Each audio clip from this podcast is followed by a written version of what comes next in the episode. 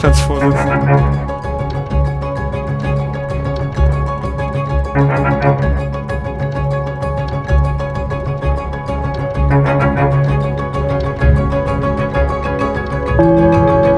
Hier ist das erste deutsche Fernsehen mit den Tagesthemen. Heute im Studio Ingo Zamperoni und Susanne Daubner. Guten Abend, willkommen zu den Tagesthemen. Einen schönen guten Abend. Früher oder später kommt man bei Debatten um die Energiewende an diesen einen Punkt. Ja, aber. Und das Schlagwort, das dann bei Kritikern einer zu schnellen Wende meist fällt, lautet Dunkelflaute. Wenn also die Sonne nicht scheint und gleichzeitig kein Wind weht. Und das ist in der Tat gerade im Winter eine Herausforderung für unser energiehungriges Industrieland. Die Bundesregierung hat sich nun nach monatelangem Ringen auf eine neue Kraftwerksstrategie geeinigt, die den Bau neuer Gaskraftwerke vorsieht, die später dann auf klimafreundlichen Wasserstoff umgerüstet werden sollen. Im Idealfall lösen die dann so schnell wie möglich die Kohlekraftwerke ab, die zurzeit in erster Linie die Grundspannung halten, wenn etwa Dunkelflaute herrscht. Die Grundzüge der neuen Strategie fasst Kilian Pfeffer zusammen. Strom, der von Windrädern produziert wird oder mit Sonnenenergie, das ist der Plan der Bundesregierung. Sie will raus aus der Stromerzeugung mit Kohle. Bis 2030 soll der Anteil erneuerbarer Energien am Stromverbrauch auf 80 Prozent steigen. Aber nicht immer scheint die Sonne und nicht immer weht der Wind. Und die Konsequenz ist, wir brauchen grundlastfähige Kraftwerke. Das sind im Moment fossile Kraftwerke, Kohle, Steinkohle, also Braunkohle, Steinkohle und Gaskraftwerke. Und die sollen sukzessive aus dem Markt gehen. Der Plan, es sollen neue Gaskraftwerke gebaut werden, die später leicht auf Wasserstoff umgerüstet werden können. Sie sollen nur bei Bedarf einspringen, das rechnet sich aber nicht für die Betreiber und deswegen will der Staat den Bau dieser Kraftwerke finanziell unterstützen. Gebaut werden sollen Kraftwerke, die zusammen 10 Gigawatt Leistung bringen. Das Geld für die Förderung soll aus dem Klima- und Transformationsfonds kommen. Der Strommarkt soll umgebaut werden. Kraftwerkbetreiber bekommen Geld dafür, dass sie einsatzbereit sind, auch wenn sie keinen Strom produzieren. Und bis spätestens 2040 sollen die neuen Kraftwerke von Erdgas auf Wasserstoff umgestellt sein. Die Union kritisiert die Kraftwerkstrategie, die nun vorliegt. Es seien immer noch viel zu viele Fragen offen. Die Hängepartie geht weiter. Wir haben keine Klarheit. Wir wissen nicht, wann ausgeschrieben wird, wie ausgeschrieben wird, wie das finanziert wird. Es gibt keine Verlässlichkeit für die Investoren. Die brauchen wir aber. Nur dann kommen wir voran. Auch die Energieexpertin Claudia Kempfert bemängelt die Pläne. Sie findet, mit Gaskraftwerken setze die Bundesregierung auf das falsche Pferd. Gaskraftwerke sind letztendlich die teuerste Form äh, der Energiebereitstellung, die wir im System haben, sollten wir nach Möglichkeit minimieren und nicht noch mal so stark ausbauen. Doch wie teuer kann die Förderung werden? Der Finanzminister beruhigt. Eines ist jedenfalls sicher, die mal im Raum stehenden 60 Milliarden Euro bis 2030, die werden wir Gott sei Dank nicht im Ansatz benötigen. Heute war die Rede von circa 16 Milliarden Euro auf 20 Jahre. Wirtschaft und Energiebranche begrüßen die Einigung.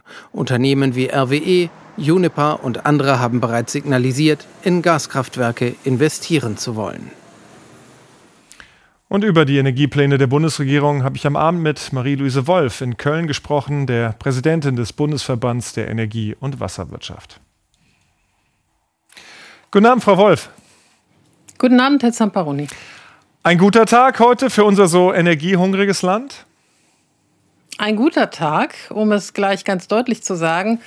Diese Eckpunkte für den ersten Teil einer Kraftwerksstrategie sind ein Meilenstein auf dem Weg zur Klimaneutralität Deutschlands. Die Bundesregierung holt damit einige Versäumnisse der letzten Jahre auf. Wir sind auf dem richtigen Weg, wenn wir auch noch nicht am Ziel sind. Denn man muss ja wissen, in den nächsten sechs Jahren müssen wir dreimal so viel CO2-Emissionen sparen äh, wie in den vielen Jahren davor. Und das wird ein anstrengender Weg. Und damit das gelingt, gibt es ja eigentlich nur zwei Bedingungen. Äh, die eine Bedingung ist, die Erneuerbaren so schnell wie möglich auszubauen. Damit haben wir jetzt auch forciert begonnen. In den letzten Jahren ist ja einiges passiert. Wir sind jetzt schon über 50 Prozent äh, des Stromverbrauchs, den wir mit Erneuerbaren erzeugen können. Aber die, dieselbe Münze, andere Seite der Medaille, sind eben diese klimaneutralen Backup-Kraftwerke, die wir unbedingt bauen müssen. Und äh, dafür gibt es jetzt Ex-Punkte nach langen, langen Verhandlungen. Wir sind sehr mhm. froh, dass das jetzt raus ist. Aber mit 10 Gigawatt ist jetzt erstmal deutlich weniger Leistung ausgeschrieben, als die zu ersetzenden Kohlekraftwerke liefern und auch weniger als äh, Wirtschaftsminister Habeck ursprünglich angedacht hatte. Reicht das denn, um das zu schaffen, die Versorgung zu sichern? Naja, das ist ja erstmal der erste Schritt. Äh, das sind noch nicht alle, die wir brauchen, aber das ist äh, so etwa die erste Hälfte, äh, die ja auch Minister Habeck geplant hatte. Und damit probieren wir jetzt erstmal in ein ganz neues System zu gehen mit Kapazitätsmechanismen, die vorgesehen werden. Diese Kraftwerke werden im normalen Betrieb laufen, auch im normalen Strommarkt, aber eben auch in der Kapazität, also Kapazität vorhalten müssen und dafür entlohnt werden. Das ist ein ganz neues Verfahren und dafür ist es unseres Erachtens auch gut, dass man erstmal einen ersten Schritt tut und nicht die gesamte Zahl auf einmal. Diese Kraftwerke sollen ja dann mit Wasserstoff irgendwann betrieben werden. Jetzt klingt Wasserstoff Richtig. als Energiequelle zunächst ja toll, weil es so klimafreundlich ist. Aber die Produktionskapazitäten und die Infrastruktur, um damit wirklich eins zu eins Erdgas zu ersetzen, die sind ja noch überhaupt nicht vorhanden. Reden wir da nicht von einer reinen Wunschvorstellung? Nein, das tun wir nicht. Äh, allerdings haben Sie natürlich recht, die Kapazitäten sind jetzt noch nicht da. Deswegen ist ja in den Eckpunkten auch vorgesehen, dass man 2032 entscheidet, wann der sogenannte Fuel Switch von Gas auf Wasserstoff stattfinden soll. Und vorgesehen ist ein Zeitraum zwischen 2035 und 2040. Und das scheint mir schon erreichbar zu sein. Das ist also realistisch, bis spätestens 2040 alle diese neuen Kraftwerke mit Wasserstoff dann zu laufen zu lassen? Naja, äh, jedenfalls das, was wir bis dahin äh, erreichen können. Und wir fangen ja äh, gerade an, erheblich zu arbeiten. Im äh, letzten Jahr wurde das Wasserstoffstartnetz für Deutschland beschlossen. Ein ganz wichtiger Meilenstein ist also schon geschafft. Ähm, Minister Habeck begibt sich morgen auf eine Reise nach Algerien. Äh, dort wird verhandelt über Wasserstoff. Es wird an, an allen Enden in Europa gearbeitet, an Wasserstoffkapazitäten. Natürlich ist das nicht eine Sache, die man mit einem Fingerschnipp hinkriegt. Äh, das ist ordentlich Arbeit, aber äh, es ist der entscheidende Teil, den wir für diese Backup-Reserven brauchen. Versteht auf jeden Fall, es wird Milliardensubventionen für den Bau der neuen Kraftwerke geben. Warum brauchen die Energieversorger die eigentlich? Ich meine, bei unserem Energiehunger, da rechnet sich so ein Kraftwerk doch früher oder später von alleine. Und es gibt ja auch noch Geld für die reine Bereitstellung, für den Bedarfsfall. Es gibt für einen Teil äh, Geld, richtig. Aber wie ich schon sagte, die Kraftwerke laufen ja im Normalbetrieb und im Kapazitätsbetrieb. Also sie müssen immer eine gewisse Menge vorhalten. Und das ist aus unserer Sicht auch das richtige Modell.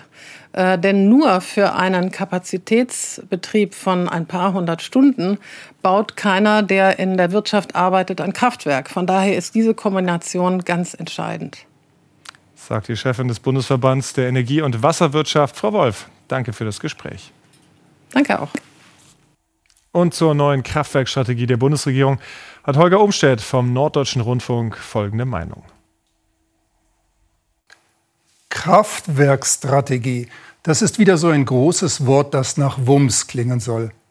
Doch handelt es sich wirklich um eine Strategie, wenn die Regierung mit Steuermilliarden Probleme bekämpft, die sie zum Teil selbst geschaffen hat? Ich meine, es war die ideologiegetriebene Energiepolitik der Grünen, die uns Rekordstrompreise beschert hat. Die Wirtschaft ächzt. Ganze Branchen, egal ob Auto, Chemie, Glas oder Papierindustrie, stehen vor massiven Stellenstreichungen. Wenn die überhaupt noch investieren, dann künftig lieber in Ländern, die tatsächlich eine Strategie verfolgen, in denen Energie nämlich verlässlich günstiger ist. Deutschland ist mittlerweile die einzige große Industrienation, deren Wirtschaft schrumpft. Die Ampel hat es mit ihrer abenteuerlichen Energiepolitik geschafft, die einstige Konjunkturlokomotive Europas zum Stehen zu bringen. Und jetzt sollen es Gaskraftwerke in Dunkelflauten regeln? Klar werden die wasserstofffähig sein, doch jahrelang müssen sie dann zum Teil auch mit immens teurem Flüssiggas aus Katar oder schmutzigem Frackinggas aus den USA betrieben werden. Die Frage, wo schnell ausreichend viel bezahlbarer Wasserstoff für diese Gaskraftwerke herkommen soll, kann nämlich niemand in dieser Koalition beantworten. Der Ampel fehlt eben eine Strategie und kein Wunder, es fehlt ihr deshalb momentan auch das Vertrauen der Mehrheit der Wähler. Die Meinung von Holger Umstedt. Und jetzt zu einer Nachricht aus der Kategorie Veränderungen, die Corona beschleunigt hat. Vor der Pandemie hatte eine Umfrage gezeigt, dass nur in einem Drittel der Schulen in Deutschland den Schülerinnen und Schülern genügend Laptops, Tablets oder Smartphones für digitalen Unterricht zur Verfügung standen. Nun, vier Jahre später, haben sich die Umfrageergebnisse deutlich verändert.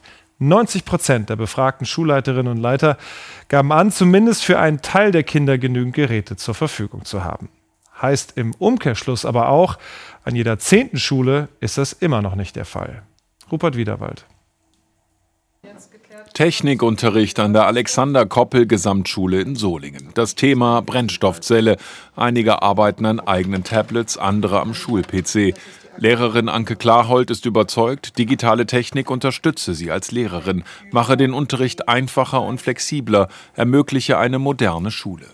Die Schüler können selber Informationen sammeln, sie können sich selber Feedback holen über KI, die wir mittlerweile auch immer wieder einsetzen, um ihnen eben die Unterstützung zu geben, die sie brauchen. Und das alles kann Digitales, was Analoges nur sehr, sehr schwer mit sehr viel Arbeit kann. In jedem Klassenraum gibt es digitale Tafeln, sogenannte Whiteboards. Die ganze Schule hat WLAN und alle Lehrkräfte ein Tablet. Für die 1300 Schülerinnen und Schüler gibt es 210 Leihgeräte. Die meisten nutzen eigene Tablets oder Smartphones, manche arbeiten einfach mit Stift und Papier. Wenn ich das digitale Gerät brauche, nutze ich halt mein Handy oft oder halt zu Hause meinen Computer. Aber sonst arbeite ich sehr viel analog in der Schule. Wenn es nicht möglich ist, dass jeder ein digitales Endgerät hat oder vielleicht auch nicht gewollt ist, nicht jeder möchte das, finde ich es wichtig, dass wir die Offenheit haben, dass jeder äh, das so anwenden kann, wie er möchte. Offenheit, die es für die Schule nicht leichter macht. Unterschiedliche Geräte, Voraussetzungen, Software. Im Lehrerzimmer zeigt Schulleiter Andreas Tempel diese Box. Hier laden die Tablets der Schule. Sie werden in den Stunden eingesetzt, in denen alle Schüler das gleiche Gerät nutzen sollen, ausreichend für zwei Klassen. Fände ich schon sehr sinnvoll, wenn wir mehr davon hätten, damit einfach mehr Klassen wirklich mit parallelen Geräten arbeiten könnten, selbst wenn das nur hier in der Schule ist. Dabei gilt seine Solinger Schule als gut ausgestattet. Laut einer Umfrage im Auftrag des Verbandes Bildung und Erziehung hatten 2020 nur 37 Prozent der Schulen für mindestens eine Klasse digitale Endgeräte wie Laptops oder Tablets. Inzwischen sind es immerhin schon 90 Prozent. 2020 hatte nur ein Viertel aller Lehrkräfte eine Digitalfortbildung, inzwischen mehr als die Hälfte. Und dennoch sagen 74 Prozent der Schulen, es reicht noch nicht aus, auch in Solingen. Wir haben zwar Digitalisierungsbeauftragte an den Schulen, das läuft aber eher zufällig. Leute, die da Kenntnisse zufällig haben und mitbringen, vielleicht durchs Fach, vielleicht aber auch nicht, die kümmern sich dann um bestimmte Dinge. An der Alexander Koppel Gesamtschule ist das Anke Klarhold. Aus persönlichem Interesse, wie sie sagt. Sie kümmert sich um die Technik und Weiterbildung der Kollegen für Gotteslohn, sagt ihr Schulleiter, denn sie macht es zusätzlich zu ihrer Lehrertätigkeit. Digitalisierung ist abhängig von Eigeninitiative. Extra Lehrerstellen gibt es dafür nicht. Die Erde bebte so schwer wie kaum zuvor in der Region. Vor genau einem Jahr, mitten in der Nacht auf den 6. Februar, war die erste Erschütterung in der Türkei und in Syrien zu spüren. Es folgte die Katastrophe. Knapp 60.000 Menschen kamen nach offiziellen Angaben durch die Beben in beiden Ländern ums Leben. In der Türkei traf es am stärksten die Region Hatay. Die Stadt Antakya wurde weitgehend zerstört.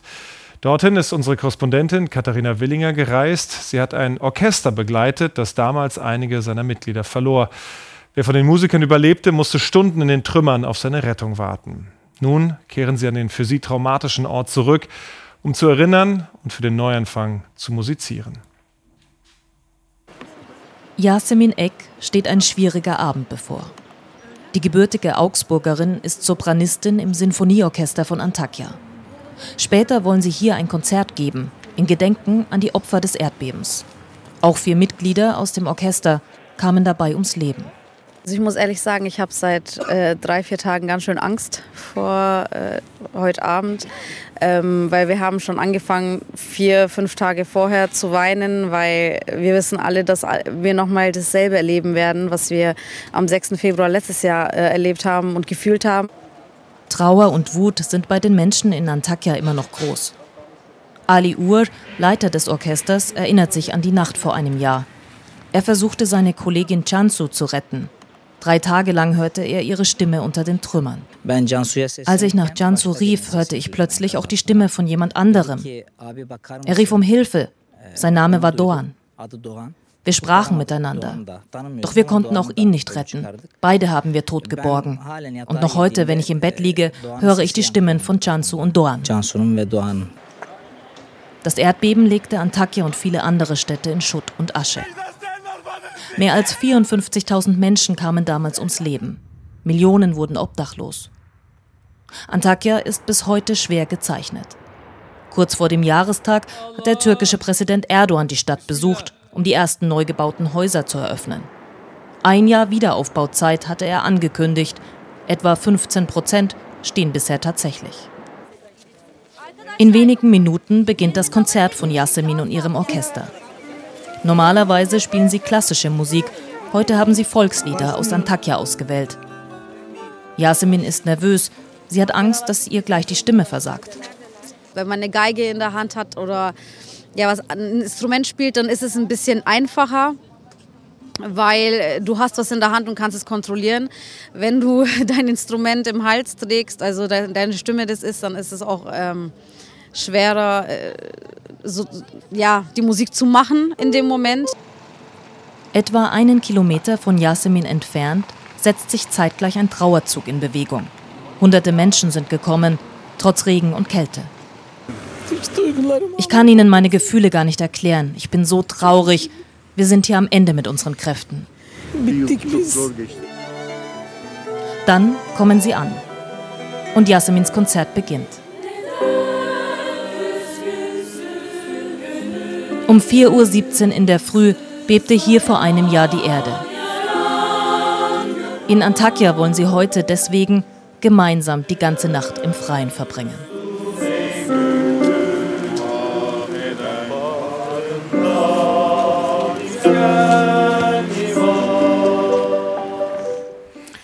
Jetzt live für uns aus Antakya Katharina Willinger. Katharina, auch ein Jahr später ist die Katastrophe allgegenwärtig. Was ist denn insgesamt aus Präsident Erdogans Versprechen für den Wiederaufbau geworden? Ich würde sagen, dieses Versprechen, das war von Beginn an ein unrealistisches. Das hat man sehr schnell verstanden, wenn man, wie wir als Journalisten zum Beispiel, hier in der Erdbebenregion viel unterwegs war. Es sollen ja jetzt etwa 15 Prozent der angekündigten Wohneinheiten, der neuen Wohneinheiten stehen. Wir haben es im Beitrag gerade auch gehört. Aber von historischen wird da gar nicht gesprochen. Hier in Antakya, wo ich jetzt stehe beispielsweise, die ganze Stadt war voll davon und Experten rechnen eher damit, dass das zehn Jahre dauert. Das geht also weit von dem Versprechen Erdogans ab. Und in den letzten Wochen, wir waren hier sehr viel unterwegs für eine längere Doku zum Jahrestag, ist uns bewusst geworden, dass dieser Wiederaufbau vielleicht auch gar nicht die größte Herausforderung für die Türkei ist. Ich glaube, es ist die Traumata-Bewältigung. Viele Menschen haben wahnsinnig große Angst, wieder zurück in Häuser zu gehen. Viele Häuser wurden nur als leicht beschädigt eingestuft. Viele Menschen trauen dem Ganzen nicht. Es gibt ein sehr großes Misstrauen gegenüber der Baubranche, aber eben auch gegenüber dem Staat, der wohl, so ist der Vorwurf, auch ein Jahr später noch, jahrelang einfach weg weggeschaut hat und so diese Katastrophe, die ja mehr als 60.000 Menschen, heißt es mittlerweile in der Türkei und Syrien, das Leben gekostet hat, also eine menschgemachte auch war, das Ganze zumindest begünstigt hat. Katharina, vielen Dank für die Eindrücke aus Antakya. Und wir wollen auch nach Syrien blicken, wo die Erdbeben im Nordwesten des Landes tausende Opfer forderten. Viele von ihnen in der Stadt Idlib. Es dauerte Tage, bis die Hilfe die Überlebenden erreichte in einer vom Bürgerkrieg ohnehin schon ausgezehrten Region. Erik Beres berichtet. Hamza kann immer noch lächeln. Dabei hat sich sein Leben vor einem Jahr dramatisch verändert. Der 15-Jährige hat sein rechtes Bein verloren und lebt nun in einer Flüchtlingsunterkunft. Sein Freund Hassan und er können die Ereignisse vom 6. Februar nicht vergessen. Es war morgens kurz nach vier. Wir waren alle zu Hause. Das Haus hat gebebt und geruckelt und ist dann eingestürzt. Ich habe noch mit meinem Vater gesprochen und ihm zugerufen, hol mich hier raus. Und er hat mir gesagt, ich kann nicht. Und dann wurde ich ohnmächtig. Ohnmächtig. Sein Vater überlebt nicht. Hamza verliert auch seine Mutter und mehrere Geschwister. Er selbst hat Glück. 35 Stunden steckt er unter den Trümmern fest. Dann kommt die Rettung. Das hier bin ich, wie mich die Rettungskräfte der Weißhelme rausziehen. Für viele andere kommt jede Hilfe zu spät. Fast 7000 Menschen sterben bei dem Erdbeben in Nordwestsyrien. Für die Überlebenden kommt am Anfang kaum humanitäre Hilfe an. Ein Grund, im Erdbebengebiet herrschen auch Islamisten. Deren Widersacher, der syrische Machthaber Assad, zeigt sich zwar öffentlichkeitswirksam im Erdbebengebiet, doch in den ersten Tagen lässt der Lkw mit Hilfslieferungen nicht ins Land. Inzwischen gibt es Hilfe, zum Beispiel medizinische. In diesem Reha-Zentrum hat Hamza einen Termin. Er soll bald eine neue Prothese bekommen. Auch sein rechter Arm muss weiter therapiert werden. Der wurde bei dem Erdbeben schwer verletzt. Nebenan ist an diesem Tag eine Delegation der UN zu Gast, deren Vertreter klagen, für Reha-Angebote, für Nahrungsmittel und Unterkünfte für die Erdbebenopfer brauche es viel mehr Geld der Mitgliedsländer. Laut unserem Plan aus dem vergangenen Jahr brauchen wir eigentlich 5,4 Milliarden Dollar, aber nur 37 Prozent davon sind finanziert. Das ist einfach zu wenig. Hamza macht Übungen mit einer neuen Prothese. Er und die Ärzte wollen herausfinden, welche am besten passt. Hamza ist optimistisch. Wenn ich eine gute Prothese kriege, werde ich zurück zur Schule gehen und dann studieren. Mein Traum ist es, Journalist zu werden. Geduld, die muss Hamza weiter haben, auch ein Jahr nach dem Erdbeben. Weitere Nachrichten des Tages, Susanna, jetzt mit dir. US-Außenminister Blinken hat zum Auftakt einer erneuten Nahostreise in Saudi-Arabien Gespräche über eine längere Feuerpause in Gaza geführt. Diese soll verknüpft werden mit einem Abkommen zur Freilassung der israelischen Geiseln durch die Hamas. Israels Premierminister Netanyahu betonte unterdessen bei einem Truppenbesuch in Latun, man werde in Gaza weiterkämpfen bis zum absoluten Sieg. Die Gewerkschaft Verdi hat das Bodenpersonal der Lufthansa für Mittwoch zu einem Warnstreik aufgerufen. Betroffen sind die Standorte Frankfurt am Main, München, Hamburg, Düsseldorf und Berlin. Hintergrund sind die festgefahrenen Tarifgespräche. Trotz Warnstreiks will die Lufthansa bis zu 20 Prozent der Flüge durchführen. Der deutsche Außenhandel war im vergangenen Jahr rückläufig. Minus zwei Prozent bei den Ausfuhren und minus zehn Prozent bei den Einfuhren, so die heute veröffentlichten Zahlen des Statistischen Bundesamtes. Überraschend gut ist dagegen die Stimmung am deutschen Aktienmarkt. Mehr dazu von Markus Görne. Der Gradmesser der Börse in Deutschland, der deutsche Aktienindex, ist weniger deutsch, als die meisten glauben. Er ist international. Die börsennotierten Unternehmen im DAX sind weltweit aufgestellt, forschen, produzieren und verkaufen international. Ebenso international sind auch die Investoren, die in diese deutschen Unternehmen investieren. Zwei Drittel der Aktien von DAX-Unternehmen liegen in den Händen von Vermögensverwaltern und Investoren aus den USA und aus Großbritannien. Zunehmend Interesse an DAX-Unternehmen haben auch die Staatsfonds aus Norwegen und Katar. Internationale Investoren sind ein Beleg für die Attraktivität der börsennotierten Unternehmen in Deutschland und damit wichtig für den deutschen Aktienindex. Der britische König Charles III. ist an Krebs erkrankt. Das wurde während des jüngsten Klinikbesuches des Königs festgestellt, teilte der Buckingham Palace mit. Charles befinde sich bereits in Behandlung und werde vorerst keine öffentlichen Termine wahrnehmen, die Amtsgeschäfte aber fortführen. Um welche Krebsart es sich handelt, wurde nicht mitgeteilt. In der vergangenen Nacht wurden in Los Angeles die bekanntesten Musikpreise der Welt verliehen, die Grammys. US-Superstar Taylor Swift erhielt die Auszeichnung für das beste Album des Jahres und das bereits zum vierten Mal. Das hat noch kein Künstler vor ihr geschafft. Billie Eilish wurde für ihren Song What Was I Made For ausgezeichnet. Ob bei einer Pirouette, einem Toe Loop oder einem doppelten Rittberger, Eiskunstlauf, das ist schwierigste Artistik, die im besten Fall einfach mühelos aussieht. Wenn aber nicht nur ein oder zwei Schlittschuhe die Leute anziehen, sondern ein ganzer Tross das macht, dann kann das zu einer riesigen logistischen Herausforderung werden. So auch bei Holiday on Ice, der Veranstaltungsreihe, die seit mehr als 80 Jahren weltweit Millionen anzieht. Jenny Rieger war mittendrin bei der Vorbereitung in Mannheim, wo die Eiskünstler am Wochenende Station gemacht haben und hat zugesehen, was im Hintergrund nötig ist, damit vorne die große Show stolperfrei über die Eisbühne gehen kann. In fünf Stunden blicken auf sie fast 3000 Zuschauer. Aber noch läuft es auf dem Eis alles andere als glatt. So groß ist dann doch nicht. Mich vorbeilassen, mich vorbeilassen. Vor zwei Stunden erst sind Annika Hocke und Robert Kunkel in Mannheim angekommen. Am Abend sollen die Profisportler hier bei Holiday on Ice ihre Kür der letzten Europameisterschaft aufführen. Das Licht, die Kulissen, die Eisfläche, alles ist für sie neu und überraschend klein. Naja, es ist quasi wirklich fast die Hälfte von unserer normalen Wettkampfhalle. Also wie wenn man auf mit dem Auto auf einer ganz anderen Straße fährt, die dann nur noch halb so schmal ist und man passt gerade so mit den Seitenspiegeln rauf äh, und dann kommt noch Gegenverkehr und ja. Und dann sind da noch diese Lichter. Wie tief hängen sie? Are they all on the same height? Reicht es für die Hebefigur? Hui.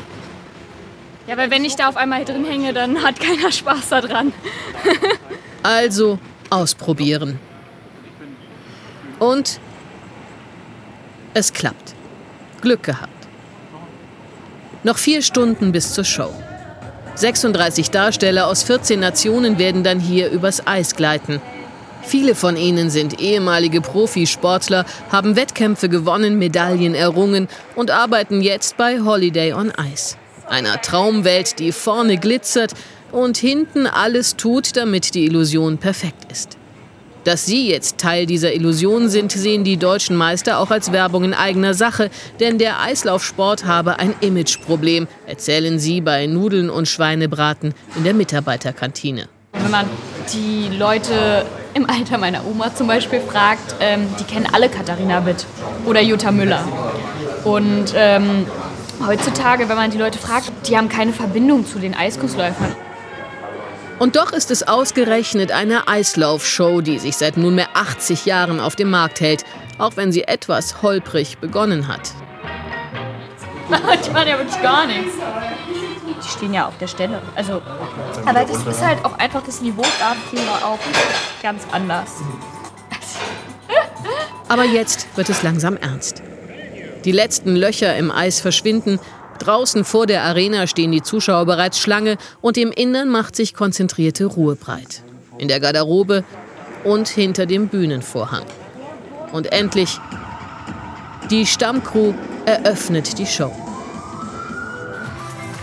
Tanzt Nummer um Nummer.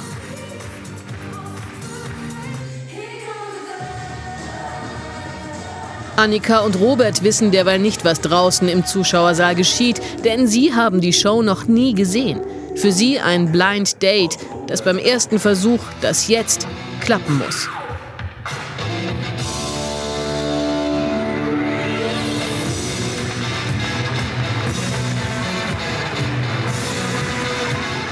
Vier Minuten Rampenlicht, dann ist die Showpremiere vorbei. Zufrieden? Es war Das erste Mal okay, oder? Ja. Und es wird nicht das letzte Mal gewesen sein. Doch erst einmal steht für die beiden im März die Eislauf-WM in Montreal an. Denn noch geht der Sport vor und die Show muss warten. Das hier ist kein mittelalterliches Folterinstrument, auch wenn es einen ganz schön auf die Folter spannt. Denn das Musikstück, das mit Hilfe dieser automatischen Orgel in der Burchardikirche in Halberstadt gespielt wird, wird erst in mehr als einem halben Jahrtausend zu Ende sein. So langsam wie möglich nannte der amerikanische Avantgarde-Komponist und Künstler John Cage entsprechend sein Werk, dessen Aufführung 2001 begann und bis 2640 andauert. Aber das ist eh Zukunftsmusik, denn der Weg ist das Ziel. Alle paar Jahre ändert sich das Klangbild. Nun ist gerade ein neuer Klang hinzugekommen über die musikalische Entdeckung der Langsamkeit. Dan Hirschfeld und Anne Wohlfahrt. Sie warten stundenlang vor der Halberstädter Buchadi-Kirche, um einen Klang zu hören, eigentlich einen Klangwechsel. Den Klang hört man so schon seit zwei Jahren. Der Klang ist Teil von etwas Größerem, einem Orgelstück. Komponiert vom Amerikaner John Cage. Zu den Noten hat er die Anweisung geschrieben ASLSP, as slow as possible, so langsam wie möglich spielen. Rainer Neugebauer hat daraus ein Kunstprojekt gemacht, der Klang der Ewigkeit. Eine Aufführung, die bis ins Jahr 2640 dauert, ohne Unterbrechung. Heute wechselt der Klang, eine neue Pfeife kommt dazu, das eingestrichene D. Cage wollte die Klänge befreien und auch befreien von Bedeutung. Er sagte, ich bin völlig zufrieden, wenn ich die Klänge habe. Ich muss nicht sofort noch eine Interpretation haben oder ich brauche keine Schubladen wo ich dann sage, das ist ein schöner Klang oder ein hässlicher Klang. Dann der große Moment, die neue Orgelpfeife kommt dazu, die den Klang verändert.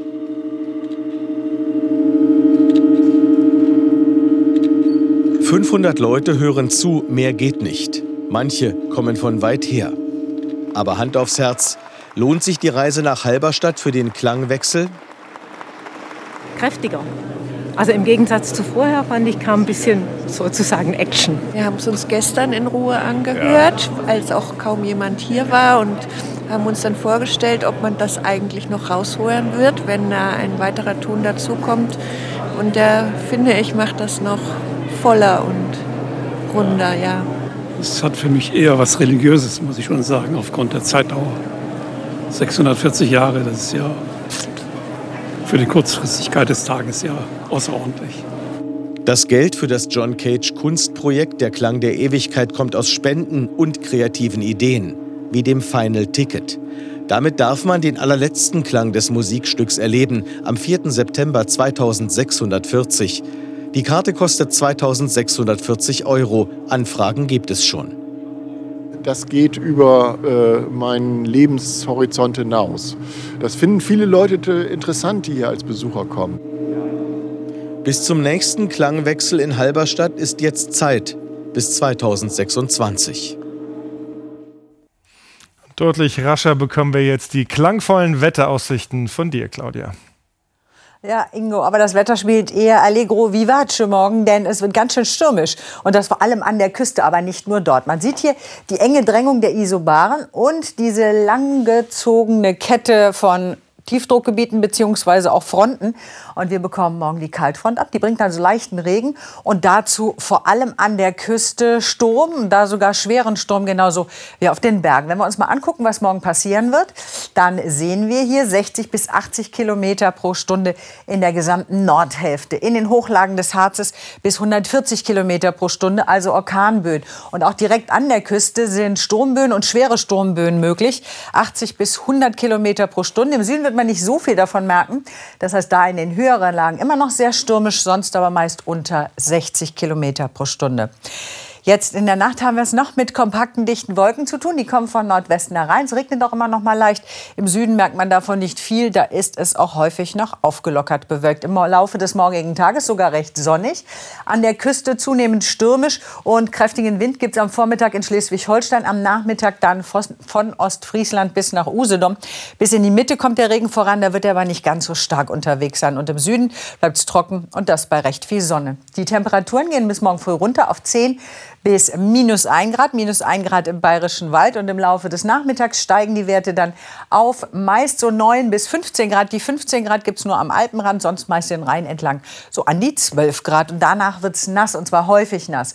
Am Mittwoch vor allem über der Mitte immer wieder kräftiger Regen. Dann kommt eine Kaltfront. Das heißt, von Nordwesten wird es, von Nordosten her wird es kälter. Da nur noch Höchsttemperaturen 4 bis 6 Grad. Und Richtung Mecklenburg-Vorpommern können sogar Schneeflocken dabei sein.